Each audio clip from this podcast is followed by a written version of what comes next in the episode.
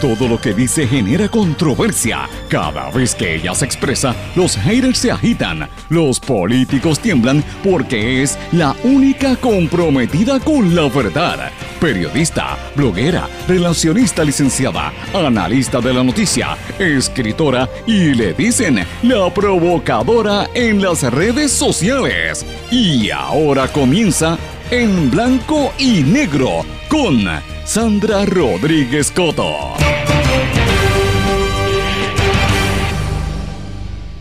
Sin auditoría, la Junta certifica el presupuesto enmendado mientras crecen los problemas para el PNP y el Partido Popular. Bienvenidos a su programa en blanco y negro con Sandra para hoy lunes 21 de febrero del 2022. Les saluda Sandra Rodríguez Coto. La Junta de Control Fiscal certifica hoy el presupuesto enmendado ante el tranque en el Senado por la resolución conjunta 278 de la Cámara. Y esto se hace mientras sigue en el limbo la auditoría de la deuda pública. Contralora Yasmín Valdivieso quiere saber si devuelve el millón de dólares asignado a la inspección fiscal. Los problemas en el Partido Nuevo Progresista y en el Partido Popular Democrático siguen. Gobernador Pierluisi reacciona a controversia con la delegada congresional Elizabeth Torres, mientras el representante popular Jesús Manuel Ortiz recomienda a los populares que regresen a sus causas para que tenga futuro esa colectividad. Trabajadores de la construcción cobrarán entre 11 y 15 dólares por proyectos con fondos federales. El aumento del salario de los obreros diestros surge de una orden ejecutiva firmada por el gobernador, todo con fondos no recurrentes. Gobierno federal condona préstamos a los municipios, fueron otorgados tras el azote del huracán María y otros luego de los terremotos. Asignan fondos al Centro de Diabetes para asegurar su continuidad. Siguen las tensiones por Ucrania. Presidente de Francia, Macron, propone una cumbre entre Biden y Putin y ambos la aceptan. Mientras la embajada en Estados Unidos, de Estados Unidos en Rusia advierte a sus ciudadanos sobre posibles atentados en el país y Moscú responde. Es periodismo imparcial. Revelamos los intereses que están detrás de la histeria en torno a Ucrania. Un reciente estudio independiente sobre los medios en los Estados Unidos revela que el 90% de las publicaciones en las mayores cadenas norteamericanas promueven una postura agresiva sobre la escalada en torno a Ucrania. Now, Bill Gates asegura que se avecina otra pandemia y cree que la causará un patógeno diferente al coronavirus. Vamos a hablar de estas y otras noticias hoy en su programa en blanco y negro con Sandra. Este es un programa independiente, sindicalizado, que se transmite a través de todo Puerto Rico en una serie de emisoras que son las más fuertes en sus respectivas regiones, en sus plataformas digitales, aplicaciones para dispositivos móviles y redes sociales. Estas emisoras son Radio Grito 1200 AM en Lares, 93.3 FM en Aguadilla, X61 que es el 610 AM, 94.3 FM, Patillas, Guayama y toda la zona del sureste y este del país, WLRP 1460 AM Radio Raíces, La Voz del Pepino en San Sebastián, y a través de la cadena WIAC que la componen WYAC 930 AM desde Cabo Rojo y Mayagüez, WISA 1390 AM desde Isabela y WIAC 740 desde la zona metropolitana. Vamos de lleno con los temas para el día de hoy. En blanco y negro con Sandra Rodríguez Coto. Le doy la más cordial bienvenida a este su programa en blanco y negro con Sandra. Espero que estén todos muy bien. Hoy es día feriado, mucha gente lo ha tomado un día libre, pero ciertamente las noticias no se detienen. Así que vamos a tratar de hacer un pequeño resumen de todo lo que ha estado aconteciendo en las últimas horas y de las noticias más importantes durante este fin de semana. Y ciertamente muchas cosas están pasando. Y quiero pues por lo menos presentarles hoy este, este resumen de los temas más importantes. Señores, tengo que comenzar hablando de la Junta de Supervisión Fiscal la Junta de Control Fiscal, como le llamamos todos, que certifica, se supone que hoy certifique el presupuesto enmendado, esto después del tranque que hubo en el Senado por aquella resolución conjunta 278 eh, de la Cámara, eh, y es la que tenía que ver con el pago de los bonistas en, según está dispuesto en el plan de ajuste de la deuda. Eh, obviamente se supone que hoy la Junta imponga su versión del presupuesto para el próximo año fiscal 2022 y continúa el choque entre el liderato legislativo y el ejecutivo porque no se aprobó la medida la semana pasada.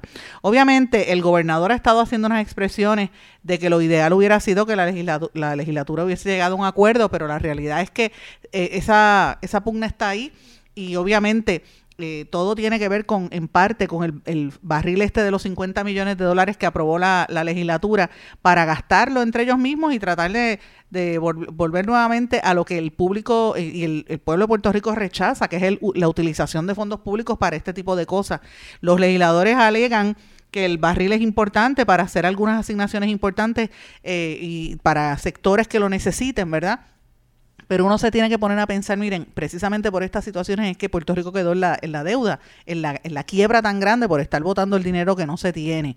Y sí es importante que, y, yo reconozco que los legisladores muchas veces reciben estos, estas peticiones de las organizaciones, de, de las comunidades que necesitan ayuda y los legisladores están para apoyar a los alcaldes, pero francamente, la realidad es, que estos fondos de estos barriles estos fondos se realmente se crean para para politiquear, para comprar votos y para tratar de conseguir que, muchos de estos hagan una función parecida a la que se supone que hagan los municipios, ¿verdad? Si esos 50 millones de dólares del fondo del barril este que han creado la legislatura se le dieran a los municipios que están en quiebra o se le dieran a otras entidades eh, del gobierno que están en necesidad o a sectores específicos, mire, yo le aseguro que la situación estaría mejor repartida. Pero volvemos a lo mismo, esto es para politiquear y no es necesario. Y, sin embargo, esto es lo que tiene controlado eh, y tiene descontrolado, debo decir, a este, a este acuerdo del presupuesto de la Junta, que terminamos todo fastidiado, porque esto es lo que viene, ¿verdad? Eh, el presupuesto, la, la, lo que va a hacer es que ahora se tiene que imponer lo que diga lo que se confirmó ante la jueza Laura Taylor Swain y obviamente el, gobernador se ha mantenido, según se informa, en contacto con la Junta eh, para que se incorpore lo que se había acordado previamente. Esto es importante por demás, pero recordemos que el gobernador fue el abogado de la Junta de Control Fiscal también, ahí hay otros intereses. Qué interesante que lo primero que hicieron los legisladores la semana pasada fue tratar de aprobar eh, aquella medida, ¿verdad?, para que se garantizara, por lo menos en Cámara, en Senado no pasó, la aprobación del, del pago primero a los bonistas y, y, después este que resolviera lo demás mientras la gente estaba en la calle protestando. Es increíble cómo son las prioridades en este país. Mientras tanto, ya FAF está pensando eh, la emisión de nuevos bonos con, en acuerdo con los bonistas, según el plan de ajuste de la deuda, esto lo dio a conocer Omar Barrero, el, de la Autoridad de Asesoría Financiera y Agencia Fiscal AFAF.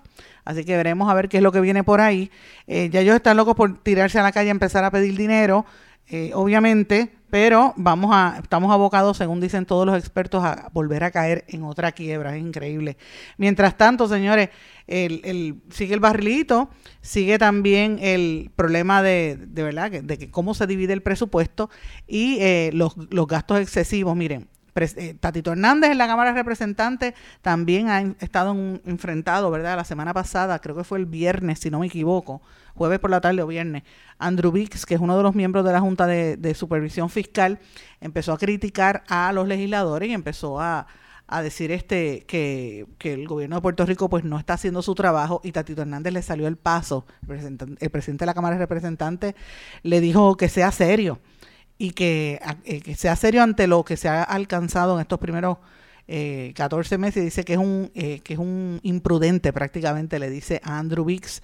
Dice eh, que, la, que la Junta de Supervisión Fiscal lo que debería es prestarle atención a lo que ha estado haciendo la Asamblea Legislativa para poder cuadrar el presupuesto. O sea, que están encontrados por ahí, por un lado, el popular con, con estos líderes, ¿verdad?, miembros de la Junta de Control Fiscal y mientras tanto, uno se tiene que poner a pensar dónde están las prioridades. Una de las prioridades es la Universidad de Puerto Rico y vamos a hablar en breve de esto. Pero otro de los temas que a mí me parece que es fundamental es el, mismo tema de la deuda pública. ¿Sabes? Nosotros estamos pagando este plan de ajuste de la deuda y la que, que aprobó la jueza Laura Taylor Swain Mientras tanto, queda en el limbo una auditoría que supuestamente se le había asignado a la Contralor Yasmín Valdivieso eh, y la oficina de la Contralor está levantando la voz hoy sobre que hace un año le fue delegada por el gobernador Pierluisi y por la Asamblea Legislativa eh, el proceso de auditar la deuda. Eh, ante las presiones públicas, porque todo el mundo sabe que estamos pagando una junta, una eh, lo que acuerda la Junta de Control Fiscal, sin que haya una auditoría real de la deuda. Entonces la Contralora está diciendo que tiene intacto el millón de dólares que se le asignó como presupuesto para la auditoría y que necesita que el primer ejecutivo, o sea, que el gobernador aclare si la auditoría se tornó académica después que se aprobara el plan de ajuste de la deuda por parte de la jueza Laura Taylor Swain. Ella dice que esto se, se tornó académico y que sigue esperando a que le digan para devolver ese millón de pesos que tiene allí. Eh, y entonces lo que ella le dice públicamente, y esto lo, lo recoge hoy el periódico El Vocero, es que el gobernador, eh, y cito, que el gobernador hable si tenemos que hacer la, o sea, la auditoría. Lo que pasa es que eh, es una cosa que nosotros ir y auditar lo que hemos hecho, que a veces hemos auditado emisiones de deuda y se hizo sobre todo antes de yo entrar, pero la realidad es que con la quiebra no se emitió mucha más deuda y otra cosa es decir, vamos a auditar toda la deuda. Fíjense esto. ¿Qué quiere decir esto con, estas expresiones la Contralor? Mire, a mi juicio la Contralor no está haciendo su trabajo. De hecho, ya está allí, como quien dice, de, de default, porque ya está, ya el, término se le venció, no la acaban de nombrar jueza, que es lo que ella está buscando, este, para que la nombren a una posición por 12 añitos más de salario. Pero aquí a quien tiene que rendir cuentas es ella. Ella se le asignó un presupuesto. ¿Por qué no hizo el trabajo? Porque ahora está esperando lo que determine eh, el gobernador si es este académica porque se aprobó el, plan de ajuste de la deuda. Mire, si el, país lo que quiere saber era cuánto era la deuda, eso es lo que tiene que hacer. ¿Por qué no la auditó? Si ella misma reconoce que contralores anteriores a ella la habían hecho, ¿por qué ella no hizo su trabajo? Esta es una de las preguntas que uno se tiene que plantear sobre las ejecutorias de esta contralor cuando uno evalúe después que ella salga de, ¿verdad? de su posición, cuáles han sido sus ejecutorias y si han sido efectivas o no, o, ha sido politiquera. Y francamente ya deja mucho que desear con muchas de las determinaciones que ha hecho la oficina del Contralor, cómo se ha tardado en realizar esta auditoría eh, eh, efectiva y cómo eh, esa lentitud ha fomentado que se, que se mantengan unos casos de corrupción y, ¿verdad? Este, unos pillajes que necesariamente se pudieron haber detenido con mayor tiempo. Pues mira, este es uno de esos temas que plantea cuál es la real competencia de esa oficina y, cómo es posible que hayan tenido un dinero asignado y no hayan hecho el trabajo. Pues mira, aquí quien tiene que rendir cuenta es ella, no es el gobernador prácticamente. Así que evidentemente esto es importante. Fíjate lo que menciona el periódico El Vocero y esto hay que felicitar al vocero porque la puso en el potro, le hizo las preguntas que tenía que hacer adecuadas. Eh, dice que, la, que el millón de dólares no es suficiente para hacer la auditoría desde el 52 al 2016 y que debía haber sido específicamente del 1972 al 2016 más o menos por ahí. Así que me parece interesante eh, y obviamente el presidente de la Junta de Control Fiscal, David Skill, el que hizo las expresiones contra, que, dijo que, el gobierno no estaba de acuerdo, que Tatito Hernández le salió el paso, ha dicho que... Eh, ellos hicieron todo lo que podían hacer en torno a una auditoría y que como resultado del plan de ajuste de la deuda, la, deuda del gobierno se reduce de, eh, 30, de 35 mil millones a 7 mil 400 millones, según la Junta de Supervisión Fiscal, ¿verdad? Eh, obviamente, representantes como Mariana Nogales y Betito Márquez de, de Victoria Ciudadana y Cheito Rivera de el, del Partido Popular han radicado unos proyectos de ley, además que además de Denis Márquez también del Partido Independentista, estos cuatro legisladores cuestionando, ¿verdad?, el proceso de esta deuda y de y de la y la necesidad de que se haga una auditoría. Así que volvemos a lo mismo, estamos pagando y vamos a seguir pagando unos recortes y unos pa y, se va a hacer unas emisiones de pago sin tener una certeza real de quién es el responsable y vuelvo a lo que yo digo todo el tiempo, piénselo usted para que usted vea que vamos a tener que estar de acuerdo, no importa el partido que usted pertenezca, pero eh, eh, es increíble que estemos pagando nosotros, nuestros hijos y los próximos, las próximas generaciones, por una deuda que no se sabe quién incurrió en esa deuda, quiénes son los responsables, quiénes fueron los que engañaron al pueblo para que emitieran esos bonos y siguen impunes, ellos siguen de lo más felices por ahí, algunos están en la Junta de Control Fiscal y todos esos brokers que engañaron a la gente, que hicieron perder su dinero, bien gracias, nadie ha ido preso por la quiebra de Puerto Rico. Ahora, el pueblo de Puerto Rico es el que está fastidiado pagándola. Esa es la realidad. Así que eh, piense eso usted, reflexione, reflexione un poquito sobre esto que les estoy mencionando. Y es la realidad. ¿Sabe? ¿Cómo es posible que Puerto Rico haya tenido la quiebra mayor en unas emisiones de bonos municipales, una de las peores quiebras en el planeta, y nadie ha salido preso? Piénselo. Nadie ha sido culpable de esto. Los responsables en última instancia son los gobernadores, pero están por ahí bien gracias hablando por televisión y dando cara como si no pasara nada.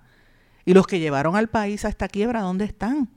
Mientras tanto, usted va a tener que pagarla con menos pensiones a los empleados públicos, sin dinero los que prestaron como bonistas y con todo más caro, todas las próximas generaciones pagando deuda por un montón de años. Esa es la realidad y veremos a ver qué sucede. Pero mientras tanto, como dije hace, hace unos momentos, una de las prioridades que a mi juicio ¿verdad? debemos estar todos pendientes como, pueblo, ¿verdad? Es el resultado de todas estas negociaciones que va a pasar con la Universidad de Puerto Rico. Y evidentemente, pues, es un, es un tema escabroso porque la universidad es uno de los entes principales, si no el principal, ¿verdad?, de mantener eh, la cultura en, en, en, fomentar la educación y el acceso a la educación de muchas personas que de otra manera no podrían estar estudiando, eh, a menos que no sea por becas y muchos pues dejan esto. Sabemos que en todas las universidades, incluyendo la Universidad de Puerto Rico, pero todas las privadas, las eh, matrículas han bajado porque la gente no quiere estudiar. Además que desde que empezó la pandemia usted se puede conectar por internet y puede estudiar en cualquier parte del planeta, así que eh, hay una competencia también mucho más fuerte a toda esta situación. Por eso es que hay que proteger la universidad como el primer centro docente. haya usted estudiado o no en ese centro, hay que protegerla, hay que defender la universidad eh, de los intereses también mezquinos y politiqueros que hay para tratar de destruirla, porque eso también es parte de la realidad. Y ahora mismo la Universidad de Puerto Rico está en el hueso, no tiene presupuesto los estudiantes y profesores han estado emitiendo unas declaraciones consistentemente eh, y han estado reuniéndose y, enviando datos de la preocupación que tienen porque es necesario que se le aumenten los fondos para que puedan cubrir por lo menos los gastos operacionales inmediatos a partir del próximo año fiscal que empieza el primero de julio. La asignación presupuestaria son 500 millones de dólares de acuerdo al plan de ajuste de la deuda. El director ejecutivo de AFAF, Omar Marrero, dijo que el gobierno está limitado en asignarle un presupuesto mayor al de los 500 millones eh, por la existencia de la Junta de Control Fiscal. O sea, que se fastidia a la universidad, no le pueden dar más de eso, porque eso fue lo que dijo la Junta de Control Fiscal. Mire, eso es parte de la estrategia que hay para presionar a la universidad a estar en el hueso y empezar a, como decía la secretaria de la gobernación, ¿Por qué no vendemos la universidad? ¿Por qué no vendemos los, como, como decía ella, ustedes recuerdan el audio que yo comparto cada rato, de, de por qué no venden la universidad como si fuera una corporación pública? Esa es la idea que tienen en el gobierno. Eh, y, actualmente esta administración también, por más que digan que quieren proteger la universidad, 500 millones de dólares no da. Es increíble, pero no da. Y fíjense cómo votan. Es más, porque, ¿por qué no le dan esos 50 millones del barrilito, no se lo dan a la universidad? Ese es uno de, las, de los planteamientos principales que uno se debería hacer. Ahí, ahí usted tiene un ejemplo de cómo se reparte el bacalao en este país y cómo se vota el dinero para lo que no es necesario. Y obviamente eh, ellos dicen que esto no es a perpetuidad, dice Marrero, pero que por lo menos 500 millones de dólares le da. Eh, y dice que en el 2018 la fórmula, el dinero que recibía la universidad eran cerca de un poquito menos de 700 millones y ahora es que empiezan las reducciones grandes según establece la ley promesa. Imagínense lo que viene para, para Puerto Rico, es bastante fuerte. Eh, y obviamente, pues, e, esto es parte de lo que tenemos que pensar. La ley, eh, desde que se aprobó la ley 53 del 2021, tanto estudiantes como profesores han manifestado oposición, han hecho paros, han hecho eh, protestas, han hecho huelgas porque saben que esos 500 millones no son suficientes para mantener a flote la universidad. y obviamente los, hay unos millones que vienen de fondos federales de ARPA que son han sido claves en este presupuesto, pero eso no da. La Confederación Estudiantil Nacional ha estado emitiendo unos comunicados de prensa donde dicen que evidentemente eso, esa asignación de 500 millones ellos la catalogan como una cortina de humo porque dejará inoperante a una serie de recintos. Utuado, por ejemplo, es uno de ellos, posiblemente Bayamón sea otro, Carolina también. Así es que eh, eso dicen los estudiantes universitarios, los profesores, eh, miembros de la Asociación Puertorriqueña de Profesores Universitarios, la APU, dicen que este presupuesto prácticamente reduce a menos de la mitad, que ya está en el hueso la universidad y que van a tener que recortar eh, profesores, empleados y servicios. Así que es evidentemente un proceso también eh, impulsado desde la Junta y desde el mismo gobierno para que cierre la universidad y le den esa oportunidad a esos negocios o, ¿verdad? que obliguen a que la gente se vaya a la universidad privada y ahí le dan una tabla de salvación a las privadas que también la están viendo bastante negativa en los últimos años. Así que analice usted dónde estamos parados en cuanto a esto. Lo que me trae a donde estamos en términos políticos, la política puertorriqueña, dónde están los partidos políticos reaccionando a esta situación, lo despachan rapidito porque tienen unos problemas serios, tanto el Partido Nuevo Progresista como el Partido Popular. Y después vamos a hablar del PIB de Victoria Ciudadana, que también tienen sus issues, pero los dos partidos principales tienen problemas serios el PNP viene arrastrando desde el fin de semana pasado toda esta controversia. Eh, la semana pasada con, terminó con, el lío de, la congresista, la, delegada congresional o, la cabildera, como ellos le llaman, Elizabeth Torres, con unos tenedores pegados al, cuello y al, pecho, eh, con una demostración de locura eh, total y fíjense cómo ellos promueven la estadía. A los que ustedes quieran leer, el, yo publiqué el día de ayer mi columna en Eiboricua, donde hablo un poquito sobre la estadidad y cómo lo está promoviendo el Partido Nuevo Progresista. Y es, vergonzoso, los PNP lo saben, que quien está representándolos públicamente es esta señora. Esa es la representación. Y ayer yo hablaba con varios líderes del Partido Nuevo Progresista que me llamaron, eh, gente muy activa, y me decía, mira, y nos dijo esto, me dice uno de ellos, eh, y no lo voy a tirar al medio para no quemarlo, porque el pobre de verdad no, no es una mala persona, me dice, mira, a nosotros nos cegó su belleza, porque Elizabeth Torres es una mujer muy guapa, y por eso nos, nos, cegó, pero está mal de la mente y evidentemente ahora no saben qué más hacer porque ellos pensaban que están tan desesperados por buscar una cara nueva que le dieron todo a esta señora y se han dado cuenta que esta señora es una locura lo que está haciendo. Y también los cabilderos por la estadidad están cuestionados su efectividad. O sea, ¿qué están haciendo estos cabilderos realmente? Y esa controversia pues tiene al gobernador en jaque. El, el gobernador ha, ha, dicho que evidentemente pues que hay una petición formal del Partido Nuevo Progresista que se convoque para ver por qué se le está pagando y le pidieron que, le, que Prafa le retuviera el salario a esta señora porque no está haciendo el trabajo adecuado para promover la estadidad, que es la, la verdad, el requisito para ese puesto. Eh, y esto fue una petición que hizo el senador Carmelo Ríos para que se retuviera el salario de, de, Elizabeth Torres. El gobernador hizo unas expresiones diciendo que todos los funcionarios eh, eh, electos están impedidos de aprovecharse indebidamente de su cargo o ilegalmente de fondos públicos, tanto por la ley de ética como por el Código Penal. O sea que ya el gobernador está anunciando indirectamente qué es lo que viene contra esta señora Elizabeth Torres, a la que ellos le rindieron pleitesía, le, tiraron la alfombra roja o azul, como quieran decirle, y le, dieron todo en bandeja de plata y ahora no saben cómo echar para atrás la vergüenza que han pasado la semana pasada, que es hasta, hasta da, ganas de reír porque uno dice, pero mire, mira a dónde ha caído el Partido Nuevo Progresista. Después de todos los líos que tuvieron con los gobernadores, eh, con la salida del gobernador, lo que está pasando con Wanda Vázquez, que está siendo objeto de una pesquisa federal, y, y, el liderato Pierluisi en entredicho, miren cómo está. Pero los populares no están tampoco tan lejos de la realidad, señores. Partido Popular está partido, partido literalmente como en 100 mil cantos. Partido Popular no sabe cuál es el norte. O sea, ¿qué, qué, hace el Partido Popular por Puerto Rico? Más allá de, no aprobar los nombramientos en la Asamblea Legislativa, de, taparse entre ellos mismos a las juezas, como hizo el, el presidente del Senado protegiendo a su cuñada y a las amigas, eh, en los casos de violencia de género. ¿Qué está haciendo el Partido Popular? Pregúntese usted, honestamente, qué está haciendo el Partido Popular. El representante Jesús Manuel Ortiz hizo una recomendación, hoy lo recoge el periódico, me parece que fue el vocero, muy buena esta entrevista, donde él dice que el Partido Popular tiene que regresar a sus causas. Y dice que es la única manera que tiene futuro el partido eh, y obviamente tiene que reflejarse lo que está pasando. El momento del Partido Popular es volver a, sus raíces de, apoyo al país, en, en enmendarse y volver al buen camino y no quedarse donde está. Es que no tiene credibilidad el Partido Popular, señores.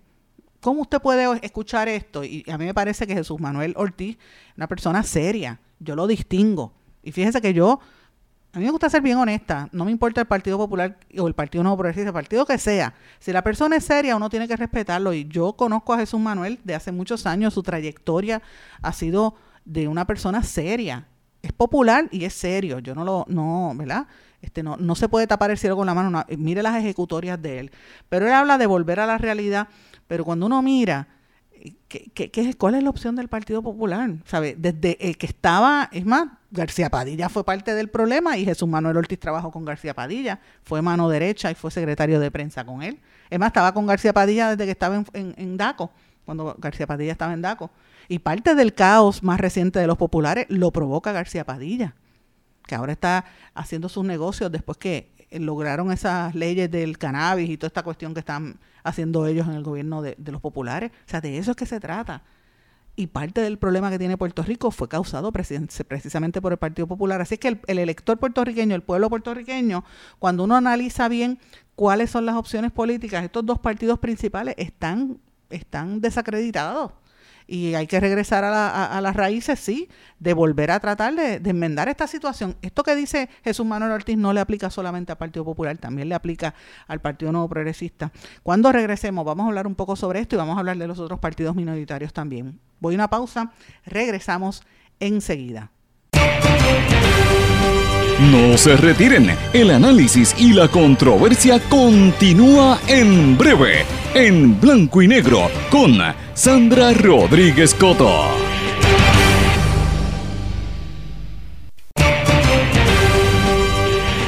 Y ya regresamos con el programa de la verdad, en blanco y negro, con Sandra Rodríguez Coto. Regresamos en blanco y negro con Sandra. Bueno, antes de irnos a la pausa, hablaba de, lo que está haciendo el representante popular Jesús Manuel Ortiz, que le pide al partido que regrese a sus raíces y que se enfoque en lo que realmente es importante, lo que el pueblo está buscando, dice que regrese a sus causas sobre el futuro de, no solamente del partido, sino de, la, legislatura. Y quiero mencionar unas cosas que él, que él dio a conocer que me parece que son importantes. Ustedes saben que Jesús Manuel Ortiz preside la Comisión de Gobierno y él, él está mencionando unos proyectos prioritarios que tiene, sobre todo la Ley Nacional de Seguridad Cibernética. Fíjense que hasta el Senado, por ejemplo, todavía está sufriendo los estragos de, del ciberataque reciente. Eh, y él está hablando de una regulación de lo que es el blockchain y las criptomonedas en Puerto Rico.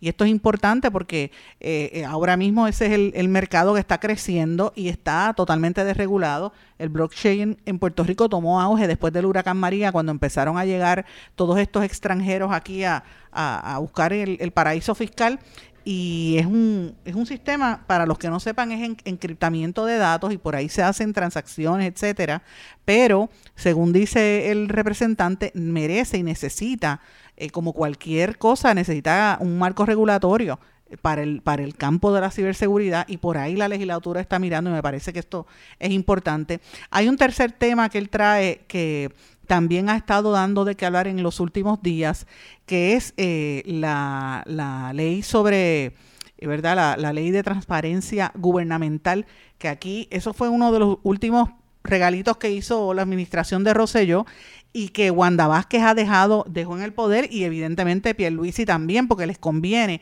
Le ponen esos nombres rimbombantes para decir que hay transparencia cuando a la hora de la verdad es todo más difícil. Los periodistas llevamos tiempo denunciando esto. Ahora es un, para usted buscar información de gobierno, primero este llueve de abajo para arriba, como dicen en el campo, porque todo es un proceso, todo es una burocracia para que, por un lado, los periodistas se cansen de buscar información, no, lo, no recurran a eso, y por otro, que esta es la parte más peligrosa, que dejen de cubrir, punto. Y se, así se encubren los actos de corrupción, porque con, con, haciendo todo tan costoso, el que no tiene acceso tiene que recurrir a los tribunales. Y esto, pues, a la hora de la verdad, esto le perjudica al pueblo, porque no se entera de lo que pasa. El mismo gobierno no es transparente, eh, a, pesar de que pongas estos nombres eh, así tan rimbombantes, que realmente no es lo mismo. Importante problema. Mientras eso sucede, como les mencionaba en el Partido Popular y en el Partido Nuevo Progresista, que tienen el lío eh, que lo hablamos antes de irnos a la pausa, el lío con, la cabildera por la estadía. En el PIB están celebrando que eh, obviamente terminaron una auditoría que, que, realizaron interna y dice que las finanzas del Partido Independentista puertorriqueño están limpias de polvo y paja.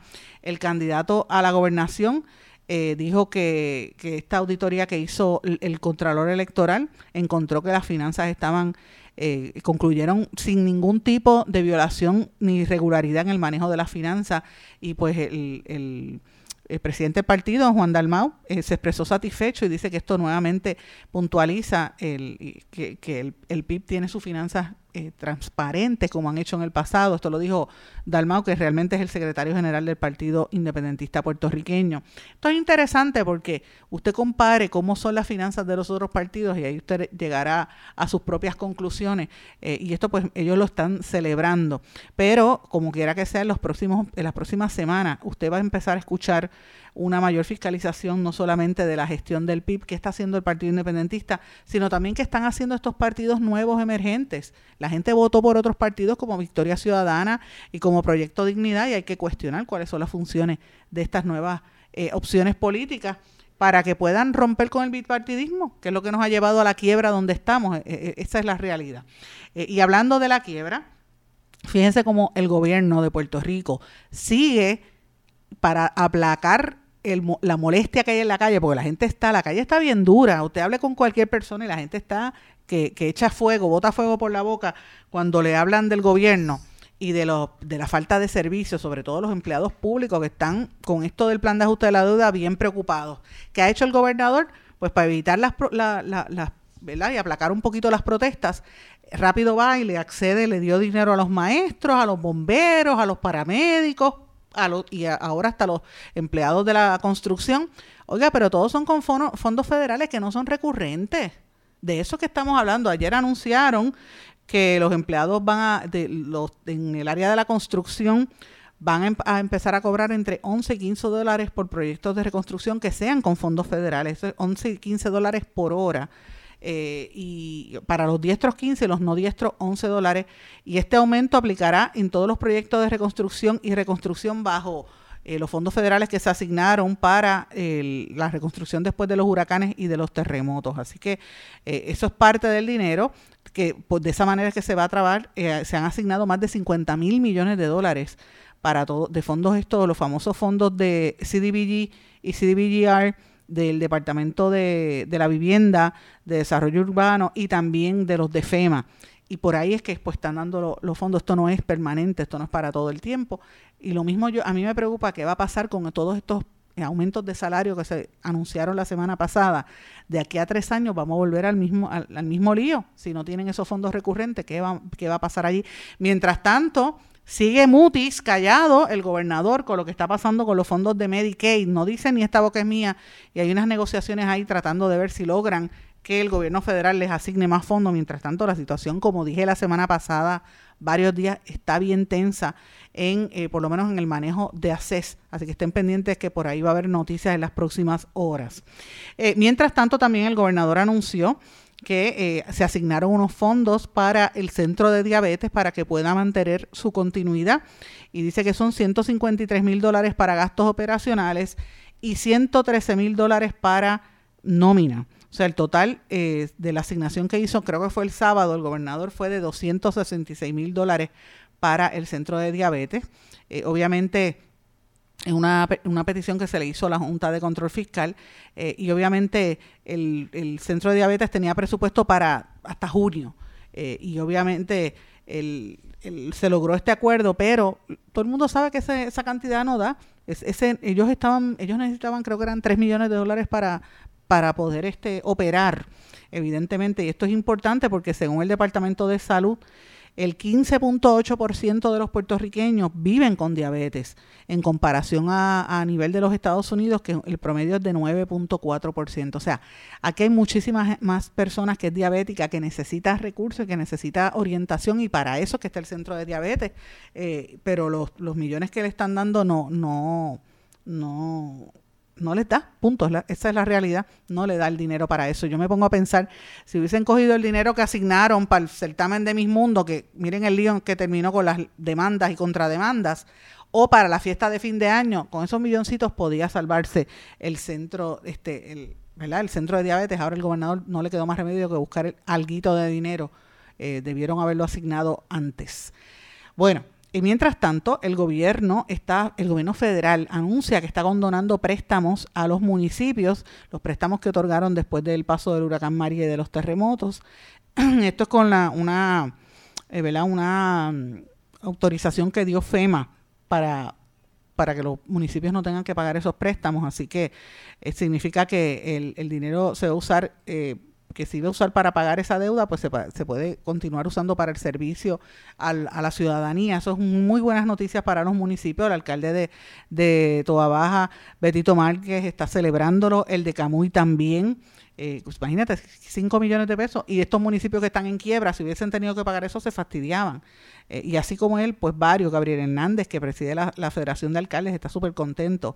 Y obviamente pues están bastante eh, contentos con esta situación. El de Villalba y el presidente de la Asociación de Alcaldes, eh, Luis Javier Hernández, recordó que cuando se otorgaron estos préstamos ya sabían de antemano que era una posibilidad que le condonaran la deuda, así que esto era algo que ya se esperaba.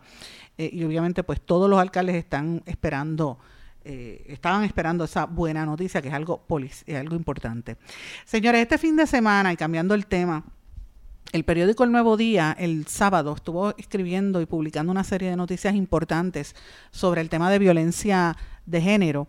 Yo no he querido hablar mucho de los temas de violencia porque de verdad es muy fuerte. Este fin de semana apareció el, cuerpo calcinado del muchacho que estaba desaparecido. O sea, lo que está pasando en la criminalidad es algo de verdad que a mí no me gusta ni mencionarlo, porque son unas noticias tan feas que, que, uno le da hasta terror como se vive en Puerto Rico, pero tengo que mencionar esto de la violencia de género porque los casos siguen altos y la policía de Puerto Rico eh, eh, confirmó, según los datos del mismo negociado de la policía, que los números de violencia, los incidentes de violencia de género fueron casi un 18% más altos en el año 2021 comparado a los que se reportaron en el 2020.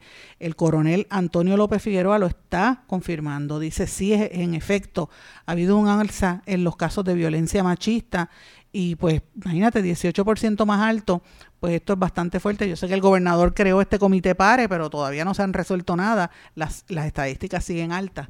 El, el comité PARE se creó a raíz de la declaración del estado de emergencia, pero pues esto también coincide con que muchas más féminas se han dado cuenta de, que tienen que defenderse y están buscando más ayuda, incluyendo las que están las que, los casos que ocurren al interior del cuerpo de la policía, pero 18% de aumento, esto es impresionante, señores. Eh, y esto demuestra lo que se venía hablando, que después de la pandemia, pues esto iba a provocar eh, problemas de salud mental y imagínate, usted está sleeping with the enemy, está en, la misma casa con el agresor, pues estos casos están aumentando. Señores, y cambiando el tema, quiero dar dos noticias antes de irnos a la pausa, dos noticias que me parece que son fundamentales, que a mi juicio debieron haber sido la portada de, de, todos los periódicos, pero son noticias buenas. Por lo menos el periódico El Vocero saca una, el Nuevo Día saca otra, el Metro, perdón, saca otra. El, el Vocero le está dando un espacio a Wilda Sterling, eh, la artista de vanguardia puertorriqueña. Es la única artista puertorriqueña invitada a la Bienal del Whitney, eh, que se va a estar presentando en abril en el Museo Whitney en Nueva York. Ella eh, va a estar obviamente presentando movimiento corporal y dibujo, me parece importantísimo, todo basado en, el, en la sonoridad del saxofón de los músicos de jazz, especialmente la obra de Miguel Zenón dedicada a Ismael Rivera. Así que esto eh, coincide eh, y esto converge, ¿verdad? El impacto que en el inicio de su carrera eh, Wilda Sterling tuvo, de, recibió de Jackson Pollock y el movimiento de todos los expresionistas abstractos de la Escuela de Nueva York de la década del 50. O sea, la influencia de esto, de esto se demuestra en el arte puertorriqueño y hay que destacar a estas eh, a estos artistas y sobre todo Wilda Sterling merece una, una, historia de portada. Yo felicito al vocero por darle este reconocimiento, pero me parece que todos los medios deberían dar a conocer que esta puertorriqueña va a estar presentándose eh, en el Whitney, en esta bienal, que es uno de los más importantes eh, a nivel del arte en todo el planeta. y además de ella hay una que vive aquí en Puerto Rico, que es una artista cubaití, Alia Farid, reside en San Juan, pero prácticamente son artistas de todo el planeta, de Bélgica, de Francia, de México, Marruecos, de Puerto Rico va a estar a Wilda Sterling. Y también eh, se anuncia que el amigo, los amigos de, de y, ¿verdad? Eh, Milton Carrero y todos los que han estado presentando prepararon la película eh, El Calle de la Resistencia, que ustedes recordarán, nosotros dimos en exclusiva la entrevista hace más de un año, eh, que se levantó después del paso del huracán y los, y los eh, sucesos del 2019, pues finalmente esta película se va a presentar en todas las salas de Caribbean Cinemas a partir del mes de marzo. Esto es un musical que originalmente iba a ser en teatro y terminó siendo una película de cine de muchos puertorriqueños que están fuera de Puerto Rico. La banda sonora con 20 temas originales eh, también está disponible y así que esto es sumamente importante, es una obra muy, eh, me parece histórica. Y, y, me alegro que finalmente se presente en las salas de teatro en Puerto Rico. Tengo que irme a una pausa, regresamos enseguida. No se retiren, el análisis y la controversia continúa en breve, en blanco y negro, con Sandra Rodríguez Coto. En mi pueblo se chinchorrea bien duro. Aquí me cubre mi plan médico y en tu pueblo también. En mi pueblo es donde tenemos las mejores vistas. Aquí cubre mi plan médico y en el tuyo también. En mi pueblo se goza de verdad. Aquí me cubre mi plan y en tu pueblo también. Plan de salud Menonita en todo Puerto Rico. El plan médico que te cubre con una extensa red de médicos, especialistas y laboratorios. Además, te cubre en el hospital de tu preferencia en cualquier lugar de Puerto Rico. Plan de salud Menonita. Pero tú sabes cómo es esto que te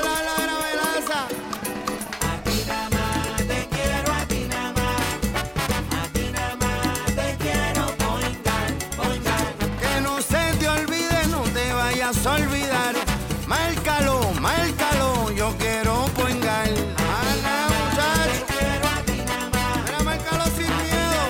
Te quiero poingar, poingar. A ti nada más te quiero Yo quiero Point Quítese el dolor de cabeza con sus obligaciones de contabilidad con los servicios que presta Villalba y Villalba Company. Directo, personal y con sensibilidad humana. Lo que se busca en un verdadero asesor de contabilidad para todo tipo de servicio de contabilidad, pago de IBU, pago de nómina, informes trimestrales y anuales y otros. Ofrecen servicio directo personalizado. Villalba y Villalba Company. Para orientaciones, su teléfono el 939-336-5774. 939-336-5774. Y ya regresamos con el programa de la verdad, en blanco y negro, con Sandra Rodríguez Coto. Regresamos en blanco y negro con Sandra. En esta parte final vamos a hablar de algunas noticias de fuera de Puerto Rico. Y ustedes han estado escuchando los últimos días y hoy van a estar escuchando también, y, y en esta semana, bastante noticias sobre lo que está ocurriendo al otro lado del planeta, en Ucrania, y la- las tensiones que hay entre Estados Unidos y Rusia por una supuesta inminente invasión rusa a Ucrania. Los rusos consistentemente llevan más de un mes negándolo. Pero los americanos están en esta campaña, particularmente en la última semana, ha sido más dura, diciendo que esto es inminente. Los medios de comunicación en Estados Unidos ya daban por hecho. De hecho, hubo medios como el, Washington Post que decían que esto ya era cuestión de horas, que in- invadieran los rusos a Ucrania. Eh, y todo esto tiene unas repercusiones en el mercado del, del precio del, del- del petróleo, y en la economía en general. Así que esta semana va a ser clave lo que esté ocurriendo hoy, lo que va a ocurrir en las próximas 48 horas eh, sobre esto. Pero quiero mencionar que el presidente de Francia, Emmanuel Macron, eh, propuso una cumbre y mantuvo eh, conversaciones telefónicas tanto como Joe con Joe Biden como con Vladimir Putin y les propuso que celebraran una cumbre entre ambos para hablar de seguridad y sobre la, estabilidad estratégica a nivel global. Tanto Putin como Biden aceptaron participar en la reunión, pero eh, todo si Rusia no invade Ucrania, según los franceses, ¿verdad? Que ellos dicen que, que esto no va a pasar. Los rusos insisten, vuelvo y digo, que, no lo va- que eso no va a suceder. Eh, y obviamente hasta, hasta chiste han, han tomado un poco esto. Me parece súper interesante lo que estamos viendo aquí. Eh, obviamente la reunión se da en el marco entre, entre el secretario del Departamento de Estado de Estados Unidos, Anthony Blinken, y el ex ministro, y el ministro de Relaciones Exteriores de Rusia, Sergei Larov, eh, que está prevista para el próximo 24 de febrero, o sea, en esta misma semana que se van a reunir en Europa ellos primero. La portavoz de la Casa Blanca, Jen eh, eh, confirmó que se acordó este acuerdo entre, Biden y Putin. Ayer estuvieron hablando sobre esto y obviamente Washington está abogando por la diplomacia si no, si no viene una ofensiva contra Ucrania. Pero fíjense cómo ellos, eh, las ironías, públicamente dicen eso y de que están buscando una salida diplomática a esta crisis pero por, de, a nivel de comunicación van por otro lado. Yo quiero que la gente recuerde dónde es que estamos. Nosotros llevamos meses hablando de este tema, sobre todo en las últimas semanas. Las tensiones en esa región de Ucrania se han intensificado drásticamente en, los, en la última semana. El viernes, los líderes de, la auto, de las autoproclamadas repúblicas de Donetsk y Lugansk decretaron la evacuación masiva de la población civil hacia Rusia ante el temor de una posible ofensiva de Kiev. Según el líder de, de, Donetsk, eh, Denis Pushkin, la situación es crítica y Kiev puede lanzar una ofensiva a gran escala contra Donbass en cualquier momento. Desde las repúblicas autoproclamadas eh, Donetsk y, Lugansk denuncian que las unidades de las Fuerzas Armadas de Ucrania continúan lanzando ataques de artillería contra localidades de las regiones rebeldes, incluso con implicación de armas pesadas, lo que eh, contraviene la letra de los acuerdos que han llegado. Mientras eso está sucediendo, los rusos reclaman que esto es parte de una estrategia de los europeos y de los americanos para frenar el crecimiento de Rusia y el crecimiento en gran medida de China. China no ha, no ha entrado en esta polémica, pero recuerden que eh, China y, Rusia están creciendo a nivel económico, están convirtiéndose en unas potencias eh, increíbles. Por eso que usted veía el gobierno de, de, Donald Trump imponiéndole unas sanciones a los chinos y todavía está, estas tensiones hay entre Estados Unidos y China. Y esto que está sucediendo ahora eh, entre Occidente y Rusia y los rusos están reclamando que lo que pasa es que ellos quieren detener, él dice así, eh, Putin asegura que quieren frenar nuestro desarrollo. Estas fueron unas declaraciones que hizo Putin durante este fin de semana y dijo que las restricciones ilegítimas eh, este, eh, van a tener que enfrentarlas a ellos porque ellos tienen que fortalecerse desde adentro, sobre todo a nivel de economía. Eh, y obviamente eh, para sustituir estas importaciones también cualquier sanción que le imponga a los Estados Unidos o Europa pues va a ser un cantazo fuerte a los rusos y dice que si este este pretexto pues lo que están tratando es de crear una competencia desleal contra los rusos. Así que eh, por ahí es que también viene la cosa de Ucrania, de la, la competencia que hay entre los Estados Unidos mientras tanto, la Embajada de Estados Unidos en Rusia advirtió a los ciudadanos sobre posibles atentados en Rusia y Moscú le salió al paso. Ustedes saben que, que en días recientes eh, Biden le dijo a los americanos, mire, si usted está en Rusia tiene que irse. Pues ahora está diciendo que se preparen, que podrían haber atentados sobre todos ellos, ¿verdad? En lugares públicos, tanto en la capital, en Moscú, como en otras ciudades. La portavoz del Ministerio Ruso de Exteriores, María Zarajova, le pidió a la Embajada de Estados Unidos en Rusia que explique por qué hizo esa advertencia dirigida a los ciudadanos sobre el riesgo de que se produzcan atentados en Rusia. Eh, dice que supuestamente se iban a, a, ocurrir atentados en centros comerciales, en estaciones del tren y otros lugares de reunión pública. Sarajova preguntó a los diplomáticos americanos si ellos tenían datos correspondientes a esto, de dónde es que salen estas informaciones. Así que esto ha salido también en la cuenta de Telegram de la de esta señora de, Sarajo, que es la portavoz de los rusos. Así que toda esta tensión sigue bastante fuerte. Mientras esto se da, usted sabe que ya están subiendo los precios, sobre todo de la, de la gasolina. Entonces está poniendo bien difícil. Usted antes llenaba aquí en Puerto Rico el tanque con 30 pesos, ahora 45 pesos no le da. La situación está, está difícil y estas son las repercusiones globales de lo que estamos viendo en estas tensiones en estos países.